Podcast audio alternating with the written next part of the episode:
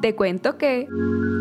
La obra Los Miserables de Víctor Hugo es catalogada como la obra de teatro más grande del mundo por haber sido traducida e interpretada en más de 21 idiomas. Además, su producción cuenta aproximadamente con 101 actores en escena, 392 disfraces, 1782 prendas de ropa y 31 pelucas.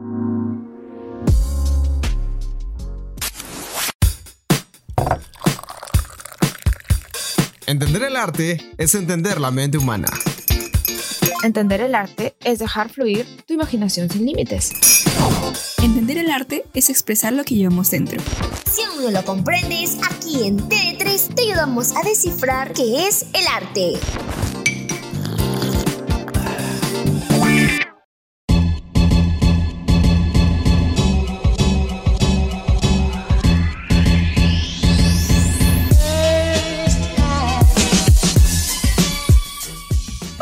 Aquí reunidos en TD3. Acá estoy yo, Sofía, acompañada de Choi. Choi, ¿qué tal? Otra vez, un nuevo episodio. ¿Cómo estás, Sofía? Otra vez reuniéndonos en nuestro espacio donde me siento muy tranquilo y muy liberal de poder expresarme en el ámbito de todo lo que es arte. en nuestro estimado ya programa en el que ya, llevamos un buen tiempo acá haciendo en TD3. ¿Qué has hecho durante esta semana, Choi? ¿Qué me puedes contar? Uy, esta semana he estado un poco lleno de trabajos de, por entrega de las entregas de las tareas Sí, verdad, la T2. Y sí, ha sido, una, ha sido una semana un poquito difícil, digamos, pero bueno, acá estamos otra vez para poder relajarnos, tú sabes. Claro, acá con ansias de volver a grabar este nuevo episodio, que esta vez, ¿de qué trata este episodio? Eh, a ver si se hacen una idea. Eh, por el día, estamos, bueno, ya pasó el 18 de mayo, a ver si saben qué es.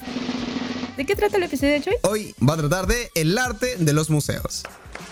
Así es. No se olviden que los días de estreno son los martes de 4 a 4 y media de la tarde, los miércoles y viernes de 8 a 8 y media de la noche y los domingos de 5 a 5 y media de la tarde. Así es, Sofi. Y antes que nada, antes de seguir con lo esencial de este programa, nos vamos con un buen dato. Uno de los museos más emblemáticos e importantes de nuestro país, el Museo de la Cultura Peruana, tiene más de 70 años y fue fundado por el pintor José Sabogal y el etnólogo Luis Barcárcel. Actualmente cuenta con más de 8.000 piezas en exhibición, entre las cuales se encuentra una gran variedad de muestras como la exposición contemporánea de artesanos de la costa, sierra y selva, la evolución de los queros, retablos ayacuchanos, entre otros.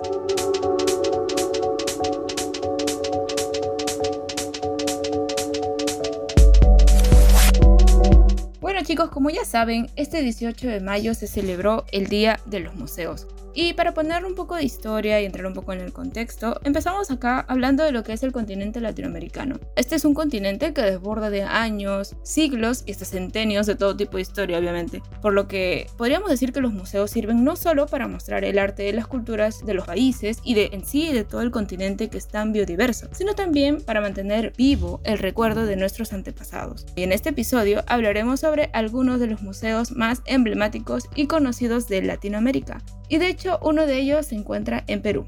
Así que empezamos con la lista de los museos. Así es, Sofi. Y empezamos con el primer museo, que es el Museo del Oro de Bogotá. Un museo completamente impresionante que recibe a medio millón de personas cada año y cuenta con más de 34 mil piezas exhibidas, el cual ha sido descrito como uno de los mejores museos de historia del mundo por la revista National Geographic. Con su exhibición, deleita a todos sus visitantes con el brillo espectacular de un metal precioso como el oro, que es importantísimo para la historia de este continente. Sus salas cuentan la historia colombiana a través de sus colecciones que datan de épocas prehispánicas y coloniales. Mm, muy interesante saber cómo es como el Museo de Historia Nacional que existe acá en nuestro país. Ahora, siguiendo ya, estamos con el Museo de Antropología de la Ciudad de México. De Colombia nos vamos para México y esta vez hablaremos de un museo que cuenta con más de 45 mil metros cuadrados, lo cual lo vuelve el museo más grande de México y de hecho uno de los más destacados del mundo, porque recibe más de 2 millones de personas al año. ¡Wow! Más de 2 millones de personas al año. Bueno, ya sabemos que allá se recibe mucho turismo en todo el año. Y en el museo también se hace un recorrido por la historia de los pueblos indígenas de México. Algunas de sus piezas más importantes son la Piedra del Sol, el cual era el calendario azteca, la escultura de Coatlicue y la lápida y máscara de jade de Pacal de la cultura maya. Esta cultura que todos ya conocemos por historia universal. La verdad que me quedé modo, modo pensando cuando, me, cuando escuché decirte 45 mil metros cuadrados, que exactamente es demasiado, ¿eh? ¿Te imaginas? wow, ahí, ahí, tienes como para pasearte y de verdad, uff, creo que todo para mí sería nuevo. Y justamente de lo que me mencionaba Sofi hace un ratito, del museo que se encontraba en Perú. Nos referimos al Museo Larco de Lima, museo donde te permite recorrer la historia antigua del Perú y que cuenta con aproximadamente 45 mil piezas reunidas por el fundador del museo Rafael Larco Hoyle, un coleccionista e investigador peruano. Este es uno de los pocos museos que contienen 30.000 piezas arqueológicas de cerámica y son visibles. Además, contiene la colección más completa de la cultura moche y otra de sus colecciones más habladas, la cual es el conjunto de cerámica erótica, que reúne un frenesí de poses sexuales, ya que para esta antigua sociedad agrícola, el sexo se relacionaba con la fecundidad de la tierra recibe unos 120 mil visitantes al año y recorrer este museo es la segunda actividad más popular en Perú después de la visita a Machu Picchu. Esto me recuerda lamentablemente a esta noticia, ya sabes, la del hueco erótico que estaba ahí, ¿no? Y que causó mucho revuelo y todo eso. Uh. Triste. La escultura de la fertilidad, pero que lamentablemente seis personas desconocidas la quemaron y ahora está destruida y rayos. Pero ya la volvieron a poner de nuevo. Sí, pues, pero es como que igual, ¿no? La gente no sé qué tiene. Pero, ¿Qué tiene con hacer eso? El hecho es de que hayan hecho ese tipo de, actos tan... Mm, no diré nada. Sí, se podrían hasta tildar de vandalismo, pero bueno, ya. Ahora pasamos al siguiente museo. Este está en Brasil. Es el Museo Imperial en Petrópolis. El museo más visitado de Brasil y contiene un acervo relativo al periodo del Imperio brasileño de 1822 hasta 1880 y actualmente alberga 300.000 piezas museológicas de archivos y bibliográficos. O sea, imagínate encontrar ahí un montón de documentos, libros y muchas otras cositas que son propias de los museos. Wow, no me imagino encontrar como 300.000 cosas ahí. Sofi, me pareció escuchar 300.000 piezas museológicas. ¿Te imaginas? Poco más, 200 mil y más llega a medio millón. Wow. De verdad que sí es una cantidad exorbitante, ¿eh? 300 mil piezas. Me pongo a pensar, lo, los pongo todo en un cuarto y pongo todas 300 mil. Wow, no, de verdad que sí es bastante, ¿eh? Es un, un, museo en donde literalmente tienes que ir porque tienes que ir. Algún día. bueno, algún día voy a, voy a juntar mis, mis monedas para poder no perderme de este gran museo, porque al escuchar 300 mil, de verdad que yo me... Tenemos que ir algún día. Wow, se me queda el cerebro y quiero, lo tengo que ver en serio. No me quiero perder de este museo, en serio. Y bueno, por otra parte también tenemos al Museo de Arte Latinoamericano de Buenos Aires. Argentina es un país lleno de arte y este museo no decepciona, ya que está dedicado exclusivamente al arte latinoamericano desde el principio del siglo XX hasta la actualidad. Se trata de un museo privado cuya colección permanente está integrada por cerca de 600 obras de algunos de los mayores exponentes de los movimientos artísticos de América Latina, como Frida Kahlo, David Alfaro Siqueiros, Fernando Botero, Tarsila do Amaral o Antonio Berni, por solo mencionar algunos, claramente. Interesante, mira cuántos artistas tiene ahí y de varios movimientos artísticos. Argentina siempre, como lo has dicho, siempre sorprende, nunca decepciona. Pero bueno, ahora pasamos al Museo de la Biodiversidad de Panamá. Y este pues se caracteriza por tener un gran edificio colorido, que se le, bueno, esta es una obra del arquitecto canadiense Frank Gehry, quien es uno de los iconos más representativos de la ciudad. Y en su interior te transportas a través de varias salas por la biodiversidad de la Tierra, el gran intercambio de especies entre América del Norte y América del Sur, y la huella humana que se ha ido dejando a lo largo de la historia muy interesante siempre saber lo que tiene que ver con la evolución humana. Es loco, te juro que cada museo que me vas mencionando y mencionando yo me pongo. Mm. De verdad que quiero ir, de verdad. Si sigues contándome más 20 museos, yo quiero ir a esos 20. También por otro lado tenemos el Museo Napoleónico de La Habana, Cuba, con una edificación de estilo renacentista del siglo XVI.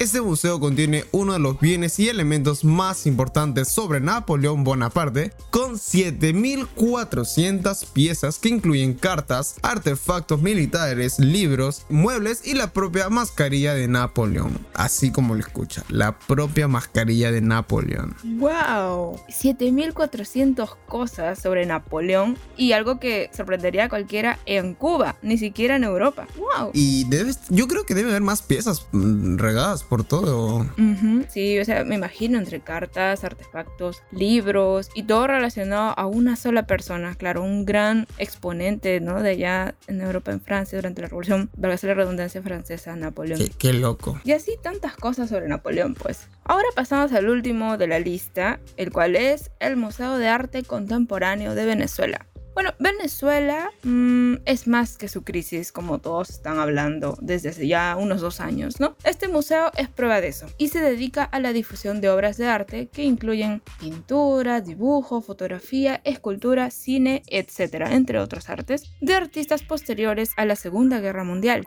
Este museo también cuenta con algunas obras de artistas muy conocidos, como Juan Miró, Pablo Picasso, Jesús Soto Mural Signas y entre otros. Qué loco, la verdad, que escuchar de, de, de todos esos museos. Y cada vez que escucho de cada museo y escucho la palabra museo, ya me dan ganas de ir a cada uno de estos museos y visitarlos. O sea, bueno, hasta la actualidad, la mayoría de museos que hemos mencionado en este capítulo, sí tengo la... eh, de, conocerlos solo, por imágenes, pero de verdad que sí te dejan con unas ganas de querer, de querer estar ahí, porque de verdad tener las piezas muy, muy, muy antiguas de tiempos atrás, de verdad es de que conocer la historia de la humanidad es un, es bastante interesante, creo yo. Sí, tienes razón. Los museos son una gran ayuda para todo aquel que quiera conocer la historia sobre dónde está parado. Sea, o sea, para el turista que viaja, viaja y cuando va a otro país y así de otro país a otro país, lo primero que hace, aparte de visitar los lugares más turísticos, pues obviamente es ir a un museo para conocer la historia de dónde está, de la ciudad, del pueblo, no sé, depende de las culturas que han estado ahí antes y todas esas cosas. Y además, no hay que olvidar que esos son todos los museos, una lista de museos que están en el mundo, ¿no? En realidad hay muchísimos más. Y ahora si hablamos sobre lo nuestro, también hay muchísimos museos acá en Perú que varios podemos ir a visitar. No hay que olvidar que cada primer domingo de cada mes ir a los museos es gratis. Así que esa es una gran oportunidad para poder ir a los museos, sobre todo para nosotros que todavía somos jóvenes, para poder conocer sobre todo nuestro pasado. Justamente es lo que te iba a tocar, Sofía, el tema de que cada, cada primer domingo de cada mes es gratuita la entrada a los museos. Y acá en T3 te invitamos a que vayas y digas, esta es la historia de Perú, esta es la historia de tal. Y de verdad que yo,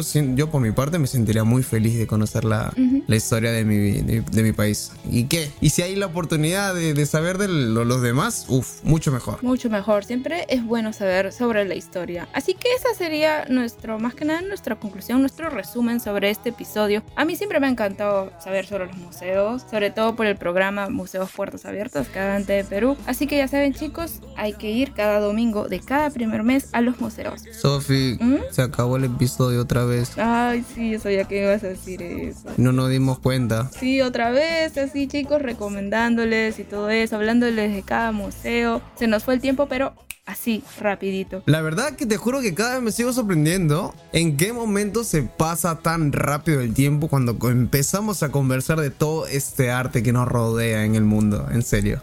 Sí, y eso que ha sido un episodio lo he sentido corto, porque en sí solamente básicamente ha sido una lista, pero como siempre saben, siempre hay mucho de que hablar de cada cosita. Y así es, chicos de T3. Nosotros hasta aquí y nos vemos hasta en el siguiente episodio. Creo el siguiente, el siguiente episodio está muy interesante, sinceramente. Sí, ¿verdad? Y bueno, nos vemos hasta el siguiente, hasta el siguiente capítulo, ¿no, Sofi? Sí, chicos, gracias por escucharnos, por acompañarnos, así que cuídense. Chao. Nos vemos, chicos. Chao.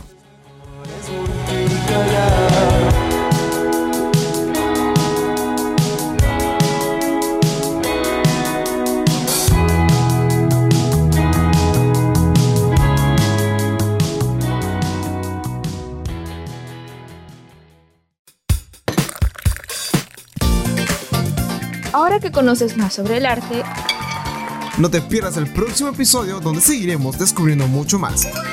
Solo aquí En T3.